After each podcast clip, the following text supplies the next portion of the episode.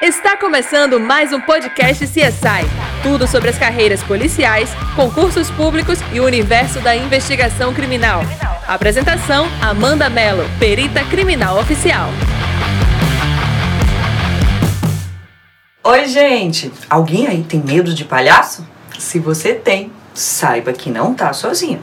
É, a figura de um palhaço assassino é bastante popular na cultura pop. Do It de Stephen King, as bandas como Insane Clown Pose, Pennywise, Slipknot, passando por shows como American Horror Story, não tem muito como fugir de um outro palhaço demoníaco em sua vida. Vocês concordam? Fez parte da infância ou adolescência de vocês? Bom, se você, como eu, tem um certo pavor de palhaços e adoraria que eles aparecessem um pouquinho menos no Halloween, fique sabendo que John Wayne Casey é a razão pelo qual o Palhaço do Mal foi o grande hit do horror dos anos 70 e 80. Bom, melhor começar a contar a história do começo, né? Simbora. Ó, John Wayne Gacy nasceu em Cook County, Illinois, em 1942. Sua mãe era dinamarquesa e não se sabe muito dela, além do fato de que apanhava constantemente do marido polonês, que por sua vez era homofóbico e alcoólatra. Pois é. Sua proximidade com a mãe e o fato de gostar de ajudá-la na cozinha e no jardim faziam dele o alvo favorito da violência paterna. Uma de suas irmãs chegou até a comentar que John aprendeu a segurar o choro desde bem criança. Bom, provavelmente foi esse relacionamento doentio que plantou a semente dos sentimentos de amor e ódio que John Wayne Gacy viria a nutrir por outros homens pelo resto de sua vida mas ainda é um pouquinho cedo para chegarmos nesse tópico. Deixa eu falar um pouquinho sobre a infância para vocês entenderem. Ainda criança, ele foi abusado sexualmente por um dos colegas do seu pai, fato que escondeu de todo mundo por décadas, temendo ser considerado homossexual. Para completar o background destruidor de sua infância, John sofreu um acidente que culminou com a pancada na cabeça quando tinha apenas 11 anos, ficando com um coágulo que só foi descoberto cinco anos depois. Ó, dado interessante.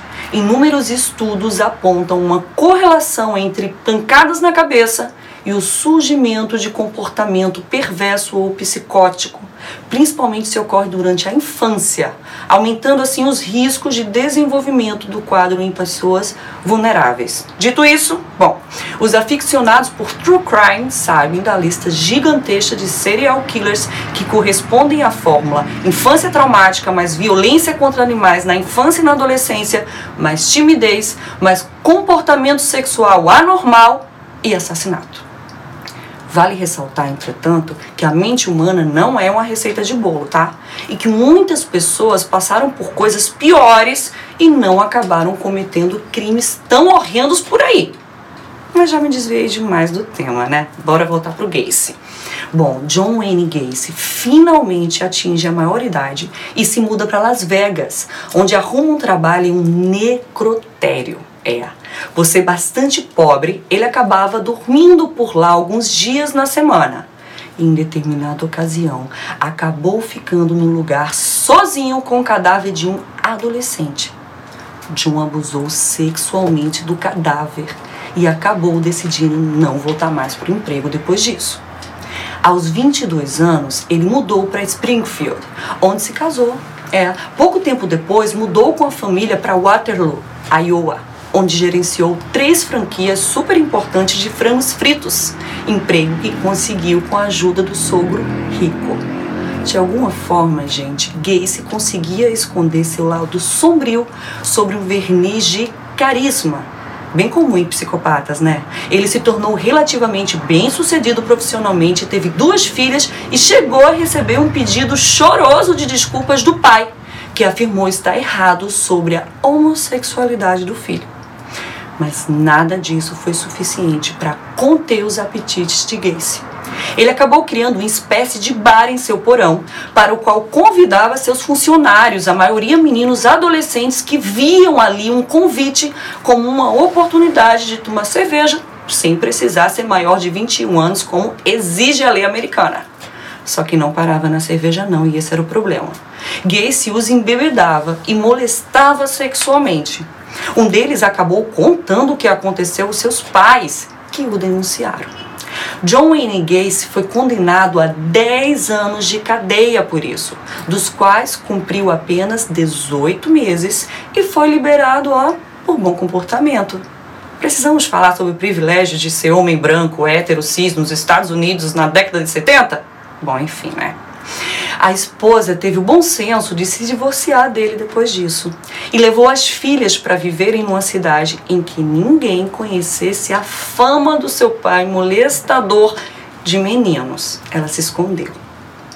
Ao ser solto, ele voltou a Ionoa, pega um empréstimo com a mãe e compra uma casa, ao mesmo tempo em que faz bicos em restaurantes para pagar as próprias despesas. Algum tempo depois, ele começa o próprio negócio de construção civil. Tudo indicaria se tratar de um caso de um ex-condenado com um passado disfuncional que está tentando colocar a vida nos eixos. Se não fosse o fato de que, em momento algum, Gacy parou de molestar adolescentes sexualmente. Um deles, gente, chegou a fazer uma denúncia mas ela foi depois retirada quando a vítima não apareceu no tribunal.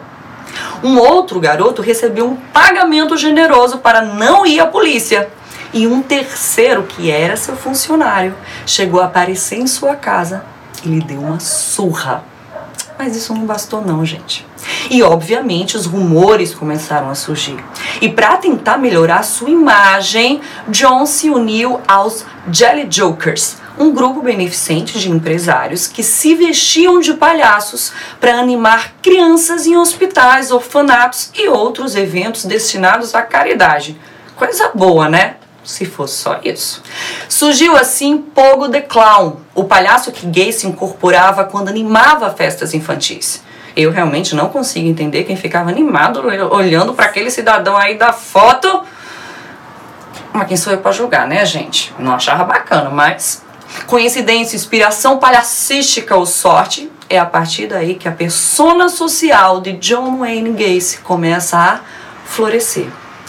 Ele se tornou tesoureiro do Partido Democrático, Democrata, perdão, de Cook County, líder da defesa civil da cidade e chegou a ser nomeado até Homem do Ano de Cook County em 1978. Em 72, Gacy fez sua primeira vítima fatal, um jovem funcionário que ele esfaqueou até a morte e escondeu no vão entre o chão da sua casa e a terra. Foi a única pessoa que ele matou a facadas. Porque depois disso, ele desenvolveu um modus operandi bastante consistente. Atraía homens adolescentes ou jovens adultos para sua casa com uma promessa de trabalho em sua construtora, ou uma promessa de bebida ou até drogas.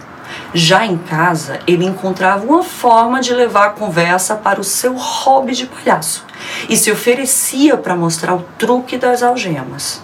A pessoa normalmente aceitava ou por querer agradar o futuro chefe ou por estar bem drogada. Bom, a vítima era a seguir impedida de gritar ao ter suas próprias roupas íntimas enfiadas em sua garganta. Era violentada, torturada por um período de tempo que variava entre 3 e 6 horas. Era morta e escondida sob o chão da casa, ali embaixo do porão. Por vezes, em vez do truque das algemas, era usado o truque da corda, na qual uma corda era posta no pescoço da vítima, que era estrangulada até perder a consciência e morrer. Houve ocasiões em que Gacy se fingiu de policial com direito a distintivo e sirene, tendo matado os jovens dentro do seu carro e jogado em um lugar isolado. Em determinado momento não havia mais espaço embaixo da casa de John Wayne Gacy. Pense para abrigar aqueles corpos que estavam lá. Pense também. E ele começou a se livrar deles fazendo o quê? Atirando em um rio nas proximidades. O caso começou a atrair atenção policial quando finalmente um menino chamado Robert, de apenas 15 anos, desapareceu pouco antes do Natal. Ao sair, ó, para uma entrevista de emprego na sua construtora. Aí a mãe ficou ligada e reportou esse fato à polícia junto com o nome de Gacy. E os detetives puderam relacionar esse caso com vários outros desaparecimentos na região que não se tinha ideia do que tinha acontecido, todos com o mesmo perfil de vítima e contextos similares. Pogo, o palhaço, zombou da atenção que recebeu da polícia, chegando a competir corridas com viaturas quando foi posto em vigilância pela polícia. Foi nessa fase que ele soltou a famosa frase: Até um palhaço consegue escapar da polícia. Uhum.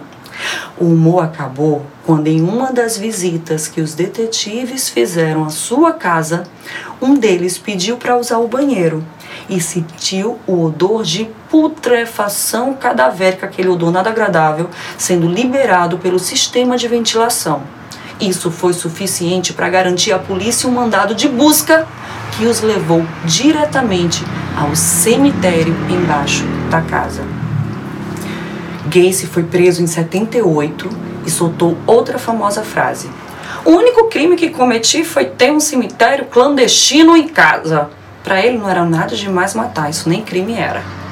Até hoje não se sabe ao certo o número exato de vítimas de Gacy. De toda forma, ele foi julgado e condenado à morte pelos assassinatos de 33 homens, mas estima-se que o montante possa chegar a 45 ou até 47 mortes. A vida de Gacy na cadeia rende um capítulo à parte. Nos 14 anos em que ficou no corredor da morte, ele ficou famoso por não ser tímido ao relatar seus crimes à imprensa. Sua história de vida rendeu inúmeras biografias, documentários e até longas, que é papo para outro vídeo, aguardem. Além disso, ele começou a pintar quadros perturbadores de palhaços na cadeia, um dos quais chegou a ser vendido, pasmem, por 20 mil dólares. Vai entender o gosto do povo, né? No dia da sua execução, suas últimas palavras foram Kiss my ass. Dá um Google aí, que eu não entender que eu não quero nem falar. Na entrada da penitenciária, dezenas de pessoas celebravam com camisetas que continham os dizeres: sem lágrimas para o palhaço. Já ouviu essa frase? Vem daí. Bom, como eu sei que vocês gostam de cinema, de séries, deixa eu dar uma dica. A terceira temporada de Mind Hunter, série das minhas preferidas e que já indiquei aqui para vocês, terá ninguém mais, ninguém menos que John Wayne Gacy como um dos personagens. Ainda não estreou, tá? Mas eu já tô super ansiosa. Bom, não é só essa série que levou o palhaço assassino literal para as telas, não, tá? Ele já inspirou o célebre personagem de It, a coisa. Já assistiram o filme? Já ouviram falar? Bom, agora você sabe que aquela história não é apenas imaginação, viu?